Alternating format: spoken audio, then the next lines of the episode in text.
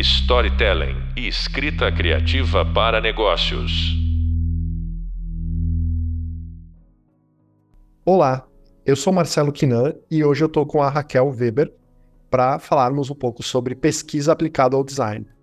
Esse podcast está bastante vinculado com a aula sobre introdução ao design e suas especializações. Uh, e eu queria então convidar a Raquel para se apresentar para a gente. Raquel, antes de mais nada, obrigado por ter aceitado o nosso convite e estar aqui com a gente. É, obrigada, Kina. Eu agradeço muito o convite. É, é um prazer sempre compartilhar é, minha experiência com pesquisa.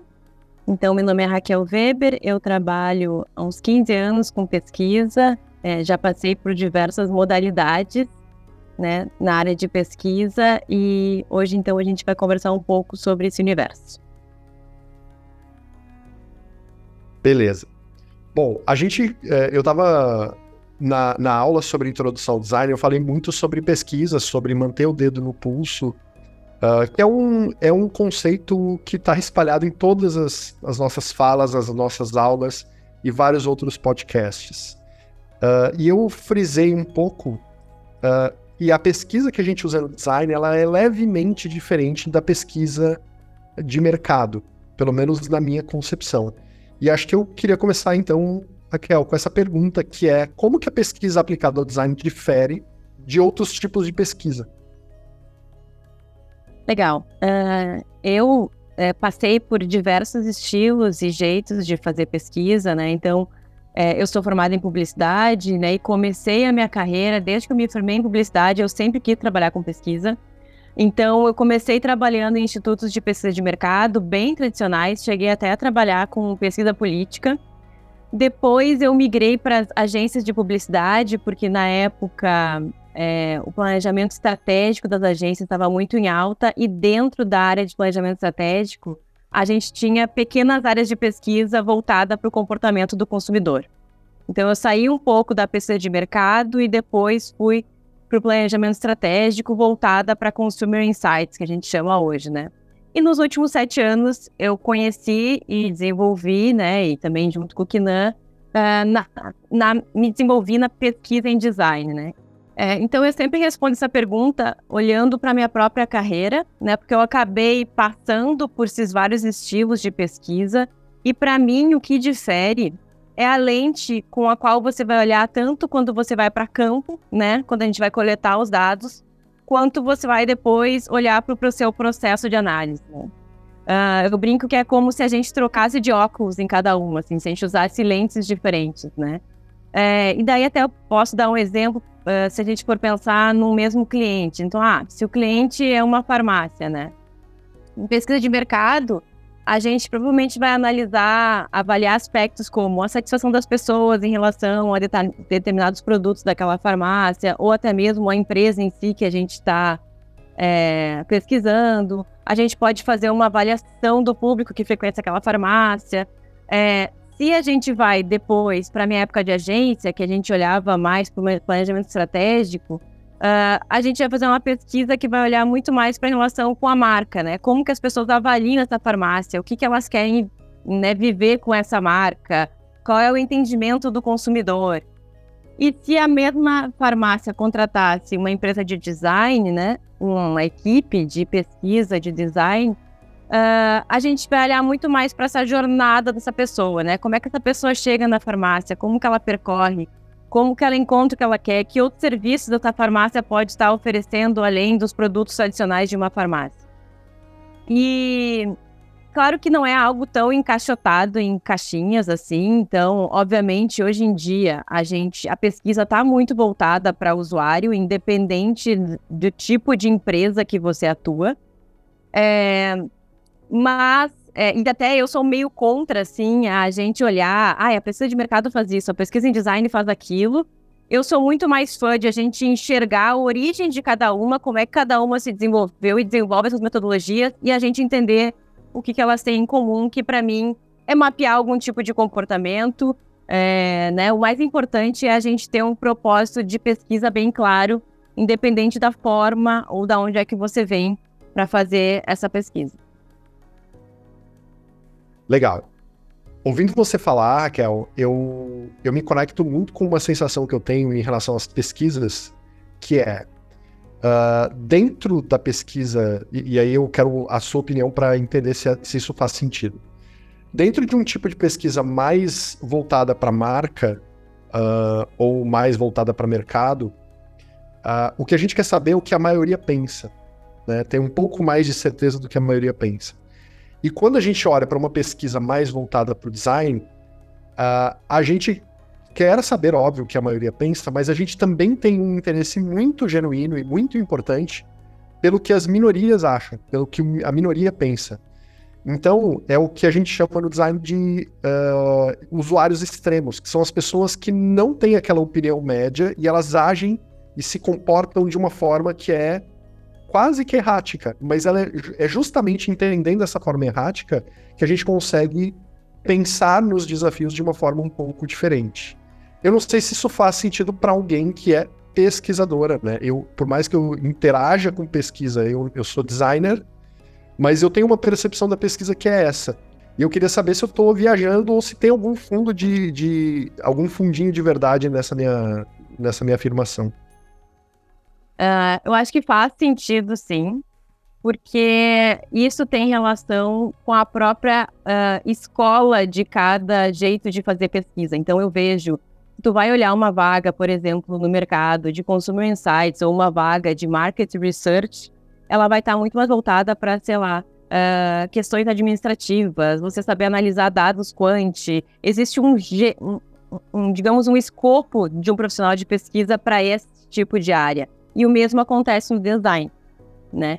É, então faz sentido, eu acho, eu mesma, né, quando migrei de uma área para outra, né, vim da pesquisa de mercado e hoje sou pesquisadora é, com a lente do design, eu tive que aprender muita coisa. Eu acho que o que não muda são as metodologias, a pesquisa quali, a pesquisa quant, né, os métodos com, com os quais você vai coletar mas muda assim, é quase é quase uma sensibilidade assim. Eu acho que, por exemplo, se a gente voltar no, na questão da farmácia, é, na pesquisa em design, a gente vai fazer bem como você disse, assim, olhar muito a jornada do João dentro da farmácia. E talvez alguém de pesquisa de mercado vai olhar, nossa, mas é só uma pessoa, mas são só oito pessoas.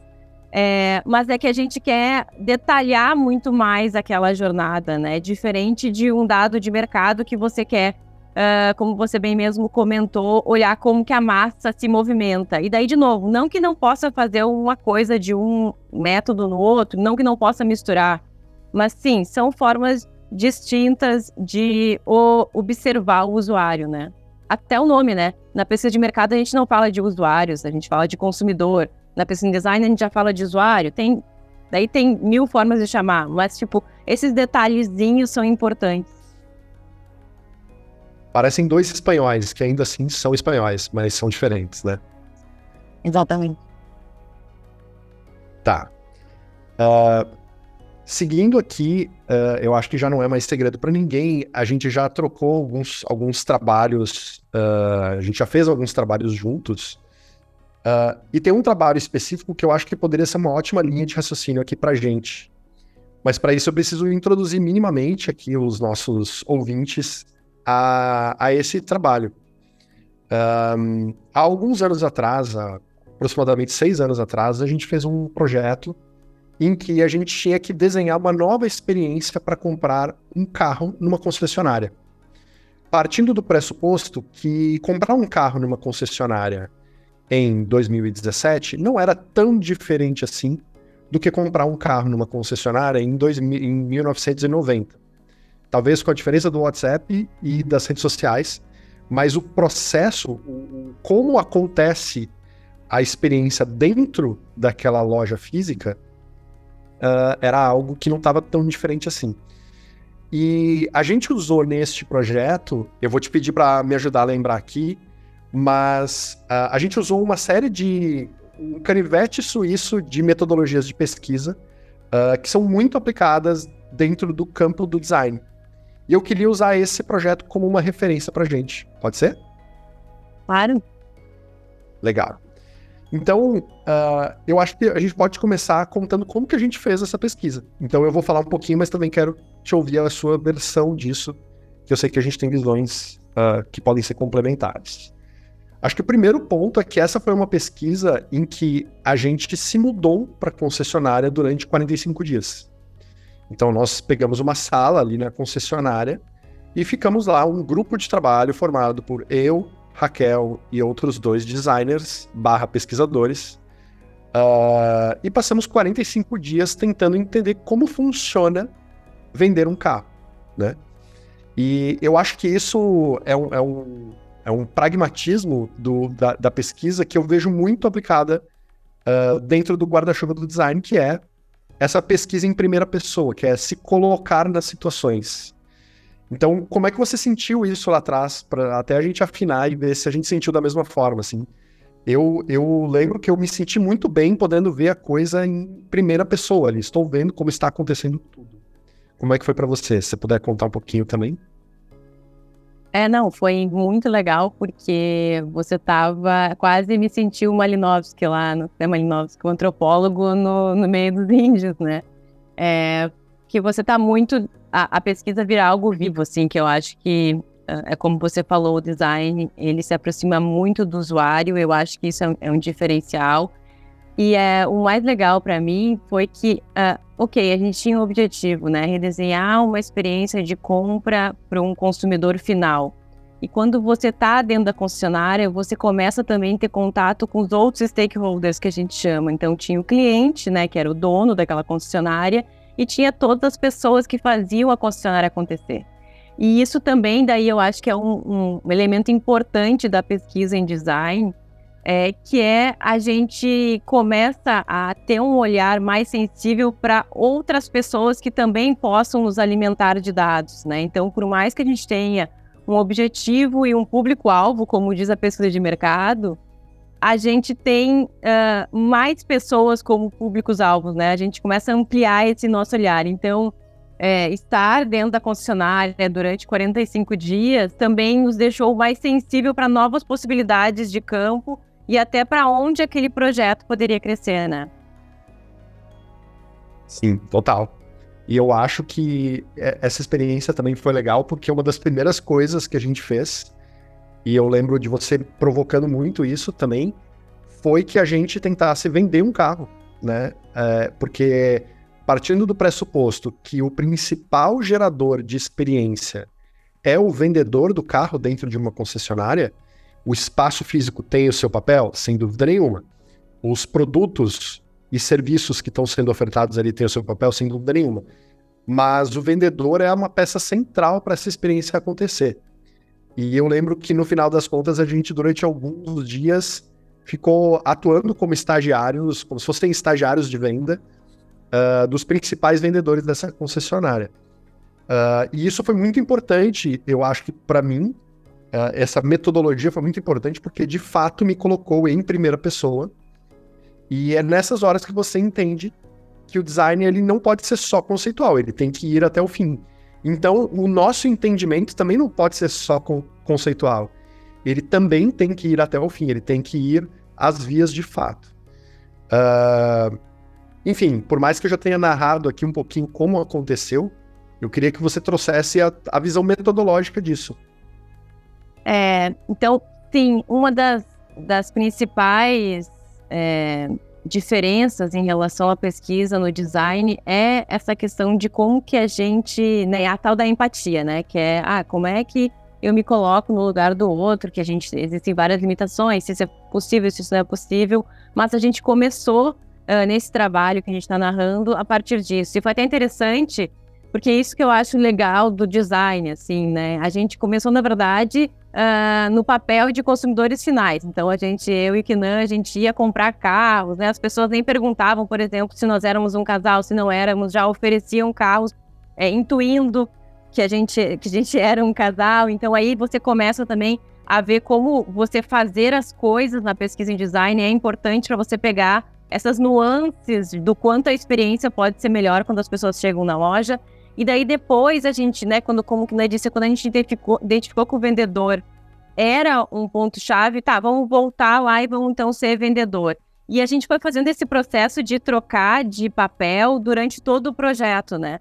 Então, uh, a gente tem ali as metodologias clássicas da pesquisa, como a entrevista em profundidade. A gente entrevistou o cliente em profundidade, a gente entrevistou os vendedores em profundidade, a gente uh, entrevistou outras pessoas que faziam parte do dia a dia da concessionária em profundidade, que, digamos, é uma, uma metodologia mais tradicional de fazer.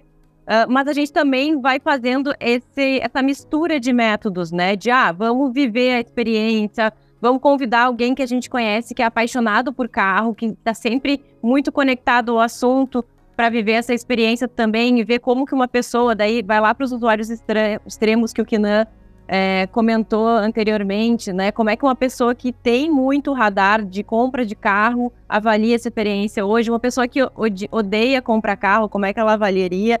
Então a gente vai cruzando essas metodologias, né? Até chegar um ponto de Uh, a gente fez testes também, né? Depois que a gente avançou um pouco no projeto, que a gente também já tinha algumas mudanças que a gente gostaria de fazer, a gente vai para uma outra característica da pesquisa em design, que é a gente testar, né? Não precisa esperar ter toda uma plataforma, um sistema montado para você testar, mas você pode ir testando hipóteses é, eh, para durante, como um processo da, da própria pesquisa, né?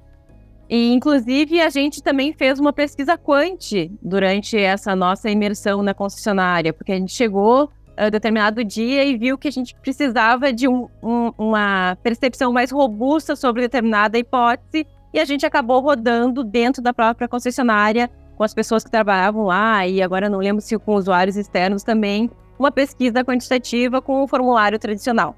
Então, a gente vai fazendo essa troca de cadeiras metodológicas, assim, uh, a partir uh, da, da, necessidade que a gente vê da própria pesquisa, né? Sim, o que eu, o que eu enxergo uh, de muito valioso no que você está falando é que eu sinto que cada método de pesquisa, quando feito com consciência, ele te permite fazer perguntas melhores usando também outros métodos.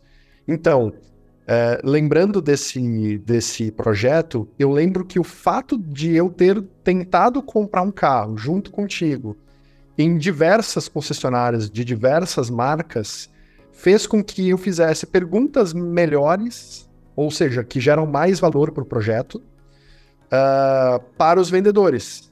A partir do momento que eu comecei a ver que nem tudo era.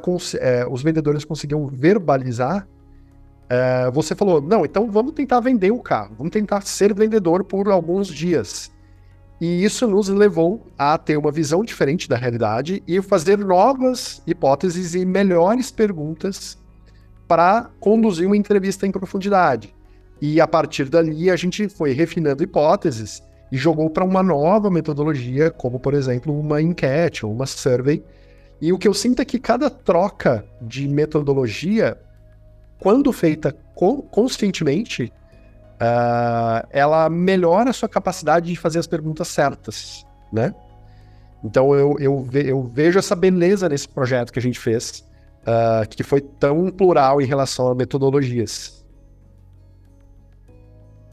É, e claro, né? A gente tem que falar que nem todo projeto de pesquisa tem esse tempo que a gente tem Acho que os atuais projetos, inclusive, a gente não tem mais tanto tempo e isso influencia, obviamente, nessa troca de metodologias. É, mas, ao mesmo tempo, eu sou muito um, defensora de você criar em cima das metodologias, como a gente fez assim também. De, obviamente, você tem lá quais são as ferramentas dentro de um, uma pesquisa quali, quais são as ferramentas dentro de uma pesquisa quant, e como é que eu, a partir dos meus objetivos de pesquisa, vou montando e desmontando, né? Fazendo quase como se fosse um Lego da pesquisa, assim, que é algo que eu acho que o próprio design te ajuda, enquanto metodologia, a, a te dar suporte para você ir fazendo essas mudanças necessárias. Sim. E já que a gente está falando de mudanças de metodologia, eu queria entrar num tema que está bastante recorrente hoje em dia, que é como que a gente usa tecnologia para fazer pesquisa. Uh, enfim, como é que você tem visto isso?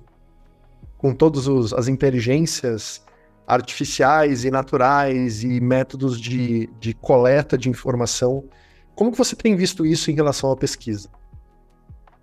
É, eu acho que tem duas perspectivas principais a olhar para tecnologia e pesquisas. Primeiro, Em relação às ferramentas que nos ajudam a ter mais eficiência, eu acho que quando a gente olha para a inteligência artificial, a gente tem visto muito essa conexão de ah, como que eu, enquanto profissional, ganho agilidade. Eu acho que isso está aparecendo na pesquisa já. E outra perspectiva para mim é sobre a própria forma de pesquisar. É, então, falando primeiro da, das ferramentas, né? É, a gente sabe que um processo de pesquisa tem várias etapas, assim. Então, tem o recrutamento, a organização das informações, a transcrição, a análise. Então, de ferramentas, acho que foi até você que me apresentou aqui na, o Tactic para transcrição. E eu também já usei o Scriba. É, então, são ferramentas, por exemplo, que hoje nos ajudam a ter uma transcrição mais rápida. É, e isso é legal, obviamente, porque sempre foi assim, nossa, eu vou ter que terminar a entrevista e depois transcrever tudo. Ao mesmo tempo, se você for olhar, o resultado hoje ainda não é tão preciso assim. Às vezes você tem um retrabalho em relação àquela transcrição. É, hoje também a gente tem plataformas de pesquisa, né? Então, uh, que elas, você pode fazer até as gravações dentro da plataforma. Essa plataforma já transcreve a plataforma tem vários botões e tags que vai te ajudando já aí dando destaque para etapas da entrevista que você quer voltar depois. Já tem inteligência artificial para te ajudar na análise. Eu nunca usei assim em um projeto especificamente completo, já testei ela, mas toda vez que eu escuto alguém que já usou, é a percepção é, é a mesma que eu estava falando em relação ao Tactic, assim, ah, ainda tem muito retrabalho, ainda precisa uh, trabalhar mais, né? Me dá mais trabalho usar a ferramenta do que não usar. Eu acho que isso é uma prescrição bem de adaptação, assim, né? De ainda é algo que a gente está colocando na rotina, mas eu vejo que em todas as etapas de pesquisa uh, vão surgir mais ferramentas. Assim. Não sei o que tu acha que você já usou alguma. Eu tenho, eu tenho olhado muito para formas de traduzir cenários físicos em dados. E isso, para mim, é, uma, é um ponto de coleta de dados para pesquisa que é. Ele foi, de uma certa forma, negligenciado por muito tempo, né? Lembrando, uh, há alguns anos atrás, muitas empresas achavam que as lojas físicas iam deixar de existir. Então, tudo foi virando e-commerce, né? Ou a maior parte das coisas foi virando e-commerce, e no e-commerce você tem dados de tudo. Individualizados, inclusive. E o que eu vejo é que o que foi ficando pro lado físico é uma grande ausência de dados, a não ser dados transacionais. O que, que eu quero dizer com transacionais? Quantas pessoas entram numa, num, numa loja ou num espaço, quantas pessoas compram, qual o volume das vendas e qual talvez seja o ticket médio. Mas a gente tem muito pouca informação individualizada sobre as pessoas num lugar físico. E eu tenho, tenho olhado muito para esse cenário que até é, é, batizado de Video Analytics, em que se usa gravações de circuito fechado de televisão uh, em lugares físicos para analisar o comportamento das pessoas. Se elas estão passando mais tempo num canto, no outro canto da loja, que produto que elas estão observando. E por mais que isso pareça ser uma coisa uh, cara, e é caro ainda, não é uma coisa super barata, mas é bem, é muito mais acessível hoje, porque você consegue fazer isso só baseado em vídeos de segurança. Você não precisa ter 3, 3 mil câmeras numa loja para ter isso. Você pode ter algumas câmeras e já mensurar. Então, eu tenho visto essa coleta como, como uma coisa nova. E eu tenho visto também o poder de processamento que a gente tem, uh, não só com inteligência artificial, mas também com os novos processadores, né? com as novas tecnologias de processamento mesmo. Então, eu acho que isso tem acelerado muito alguns trabalhos. Mas também, é, eu, como não sou pesquisador, uh, eu sou mais designer do que pesquisador, tenho olhado isso um pouco mais distante. Sim, não, é que eu acho que é uma evolução, assim, porque daí também tem uma questão de, ah, como é que eu vou colocar às vezes eu penso em usar mais uma plataforma dessas, mas aí a gente também tem que olhar para a LGPD, para os dados sensíveis, como é que eu vou colocar dados de um cliente meu dentro de uma plataforma dessas, quem vai ter acesso a essa informação. Então eu acho que um, o desafio também está em algumas questões, assim. E, e eu também tinha falado sobre uma segunda perspectiva em relação à tecnologia, que é servindo para a própria pesquisa, porque já há algum tempo está muito mais fácil pesquisar, né? Então, é, com as redes sociais, é, a gente tem mais acesso às pessoas e a gente eu sempre disse para os clientes, né, que queira você ou não pesquisar, as pessoas estão falando de você em algum lugar. Você pode usar isso, né, para canalizar e, e, processar isso de alguma forma ou não, né? Então, o próprio Desk Research, né, que é a pesquisa de mesa ou a pesquisa primária, hoje você tem um universo de formas de reportes na internet, de dados, que você pode fazer uma pesquisa completíssima, muito completa, só com esse tipo de dados. Assim. Então, isso também mudou muito a pesquisa, né? A gente, uh, às vezes, tem um cliente e a gente quer recrutar pessoas que são muito conectadas àquele cliente. Você pode, por exemplo, usar um Instagram para ir lá ver quem está comentando e recrutar pessoas por lá, assim. Claro, obviamente, novo, com a LGPD tem coisas que tem que cuidar, assim, de como acessar as pessoas, né? Sempre tem esse cuidado da pesquisa. Mas essa coisa de a pesquisa está entre nós. É, é, ela existe naturalmente, as pessoas estão falando da gente, dos clientes, é, o tempo todo, e isso também é pesquisa, assim. É, é, é Para mim, isso é legal porque é, facilita um pouco mais que a gente se aproxime desse tema. Legal. Uh, Vou fazer agora uma pergunta bem direta a você, e não à pesquisa, mas eu queria muito saber se, com toda a tua experiência como pesquisadora, se você se considera designer. É, essa pergunta é engraçada, porque o Kinan sabe que eu fujo muito desse título de designer, desde que eu comecei a trabalhar com ele e conheci toda a metodologia, né, há sete anos atrás. É, que eu sou muito. É, para mim, a pessoa tem que ter o título para se chamar determinada coisa, mas, é, obviamente, eu aprendi muito nesses últimos anos trabalhando com o processo de design. E acredito que sim, hoje eu sou uma pesquisadora, não diria que eu sou uma designer, mas eu diria que sou uma, uma posso dizer que eu sou uma pesquisadora de design, que é, de novo, voltaria lá para o início, que é você uh, entender o que, que, significa você pesquisar uh, quando você está olhando com a lente do design, né? O que, que muda na tua forma de olhar a pesquisa, no teu método, no que você escolhe como método e principalmente na forma de analisar. Eu acho que o que o design nos ensina é você tá sempre ligada em qual é o problema que você está tentando resolver, qual é a melhor forma de captar os dados ou as informações para resolver esse problema e depois, principalmente também na forma de entregar essa informação, assim. Então, eu, eu acho que por isso que eu me sinto mais uma pesquisadora é, de design ou em design hoje, porque essa preocupação com a finalização do processo também, de como que você vai comunicar, uh, eu acho que eu aprendi com o design. E, né, até da simplificação das informações, o que, que é um insight realmente de pesquisa, o que, que é um fato. Uh, então, sim, que né, você conseguiu. Consegui extrair em público que você é uma designer. Gravado para as próximas gerações. Uh, uma, uma, outra coisa sobre pesquisa, né? A gente está falando muito sobre pesquisa que nos ajuda a entender um cenário, a entender um território, a entender um problema, para que a gente possa, com uma visão o mais clara possível, resolver o problema certo, né? Agora, a gente, como que a gente sabe que esse problema é o problema certo a ser resolvido, né? O design nos provoca a criar, uh, a prototipar, a testar, a iterar, né? uh, essas soluções. Uh, só que existe um papel da pesquisa nessa etapa também do design, né? Na etapa de eu já entendi o meu problema, eu já fiz um lance de pesquisa para entender o problema, já cristalizei conhecimento na minha cabeça, agora eu vou partir para uma solução.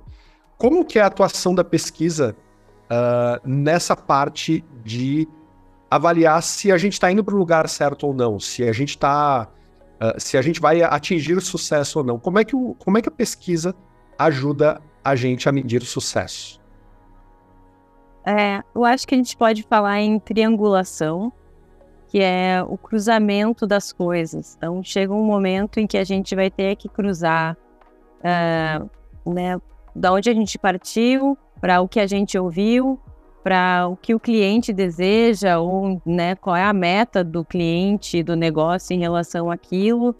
É, e a gente tem que estar tá sempre olhando para essas coisas. Não sei se são três, eu falei em triangulação, mas podem ser mais elementos, né? Mas é a, a gente está sempre com esse cuidado. E é muito fácil em pesquisa a gente se perder.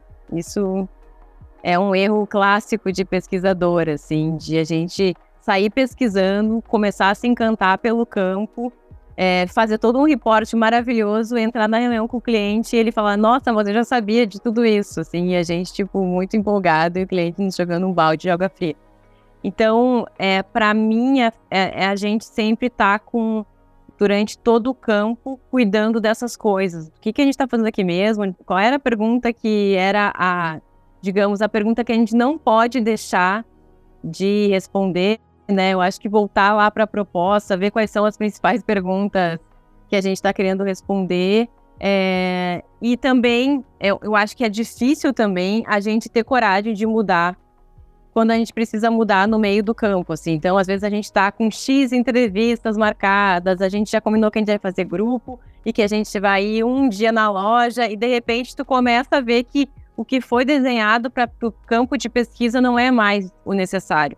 E é, e é difícil tomar a decisão de, tá, vamos parar tudo e mudar a rota. É, mas o, a pesquisa de design, ela é exatamente isso, né? Ela é o tempo todo te convida a experimentar, a testar e a mudar a rota, assim. E isso é muito difícil para os seres humanos, né? Impressionante, assim, como é difícil para a gente tomar essa decisão, assim. E é paradoxal porque, ao mesmo tempo que é difícil, mudar de opinião é um sinal de inteligência, né? É um sinal de que uh, existe um raciocínio novo e que esse raciocínio novo tem que ser absorvido ou já foi absorvido, né? Legal, legal essa tua, esse teu ponto. Eu queria fechar, Raquel, te perguntando uh, o que que o que que você diria para um designer uh, que não tem tanta intimidade com a pesquisa, o que, que você diria para ele uh, eh, para ajudar ele a incorporar mais a pesquisa no dia a dia dele? Tem alguma, tem alguma, tem algum atalho? Tem alguma regrinha de ouro? É, eu sempre brinco que, inspirado no filme do Ratatouille, que o chefe Gusteau falava que qualquer um pode cozinhar, eu sempre brinco quando eu vou dar palestra que qualquer um pode pesquisar. Então, para mim, a primeira coisa é não ter medo da pesquisa. Eu acho que, claro, quem, quem, passa por faculdade, né, faz uma graduação, às vezes vem com aquela ideia da pesquisa acadêmica, que é uma coisa chata, que tem que ter um formato, é, e que tem que fazer desse jeito, e tem que entrevistar não sei quantas pessoas. E, obviamente, a gente sempre tem que seguir um método mas eu gosto de enxergar mais a pesquisa como algo natural. É, a gente faz diversas pesquisas no nosso dia a dia, assim, se tu for, né, você, a gente está sempre respondendo algum questionário ou comprando alguma coisa e dando uma opinião para alguém, é, né, os reviews da internet, isso também são formas de pesquisar. Então, para mim, é, é, é, essa é uma, é uma sugestão, assim, de não ter medo de se aproximar da pesquisa, porque pesquisa não é algo chato, pode ser algo muito legal né? É, na verdade, é você que tem que construir o método, né? E até eu estava olhando um texto esses dias da Contagious, uh, que ele dizia que estratégia é um ato de imaginação. Ele falou assim, de tanto a gente tentar construir frameworks de estratégia, a gente engessou tanta estratégia que eles traziam um dado que uh, 40% dos, dos atuais CEOs globais não sabem se a sua empresa vai sobreviver nos próximos 10 anos. E ele analisava esse fato como uh, esse engessamento da estratégia, assim, que na verdade é, a forma mais fácil de você criar o futuro é você imaginar. Então, talvez essa sensação dos CEOs de não saberem para onde suas empresas vão estar é, daqui a 10 anos é esse engessamento né, do processo. E para mim isso lembrou muito um, o trabalho de pesquisa, né, que ela não pode te engessar. Assim. Então, o que a gente falava aqui sobre você olhar para o método, mas conseguir criar. É, obviamente tem que se preocupar com a amostra, tanto na, na pesquisa qualitativa quanto quantitativa. Mas isso não pode ser um motivo para você não pesquisar. Ah, só tenho três pessoas, então não vou fazer. Não, faz, vê. Só claro, tem que cuidar, cuidar com os vieses cognitivos, né? Que é como com a nossa própria opinião sobre aquele assunto, às vezes isso influencia, né? Uh, mas se você começar a perguntar, eu até tinha uma frase que eu usava também com a minha equipe, que era, ah, pesquisar vai ser sempre melhor do que ficar imaginando. Para mim é assim, eu, não, eu sou uma pessoa que eu preciso ouvir opiniões e buscar referências para conseguir atuar melhor no meu trabalho, assim. Então, é, é, a minha dica é se aproximar e começar a fazer, assim, com primeiro com o que tem na internet, né? Que é como eu estava falando, o que, que existe de dado na internet que você pode usar, e depois entrevistando, né? Daí tem aquela coisa, ah, não vale entrevistar a mãe, não vale só entrevistar o porteiro. Olha, dependendo do assunto que tu tá pesquisando, às vezes vale entrevistar, né? Se não for algo, uma, uma pesquisa sobre um produto que você mesmo quer lançar, assim, algo muito pessoal, você pode entrevistar as pessoas que estão à sua volta, né? Sim, porque ah, o que a gente quer saber é como pessoas diferentes de nós respondem aquela coisa que a gente está pensando ou a gente está estudando. Por isso a pergunta que a gente colocava nos questionários quantitativos sobre é, se um ET aparecesse na Terra, como que você apresentaria determinado assunto para ele, né? Que é assim, é, é, a pesquisa é muito sobre a gente ouvir é, o, como que a outra pessoa faz a leitura sobre o contexto que a gente está estudando. Então, é por isso que é, é só te aproximar e começar a fazer. Legal. Raquel, uh, entre tantos assuntos muito interessantes, desde como ETs expli como explicaríamos determinadas coisas para ETs, até como se vende um carro. Foi ótimo te ouvir, queria te agradecer muito de participar do nosso podcast sobre pesquisa aplicada ao design. Eu que agradeço. E até a próxima. Legal, valeu. Bom, para quem está nos ouvindo, esse foi o podcast Pesquisa Aplicada ao Design. Passamos por, com a Raquel Weber e Marcelo Quinan. Passamos por vários tópicos, entre eles a, as diferenças entre a pesquisa usada no design, no mercado e entre outras. Uh, falamos um pouco sobre tecnologia, como que isso está impactando a pesquisa, como que os designers podem tomar frente e associar cada vez mais a pesquisa ao seu trabalho. Queria agradecer muito a sua participação, foi muito bom aprender contigo, Raquel. E se vocês quiserem se aprofundar nesse tema, eu acho que vale a pena consultar também o Hub de leitura, porque algumas das indicações que estão lá passam pelo assunto pesquisa, trazem exemplos também tão ricos quanto os que a gente conversou aqui. É isso então, obrigado e até o próximo podcast.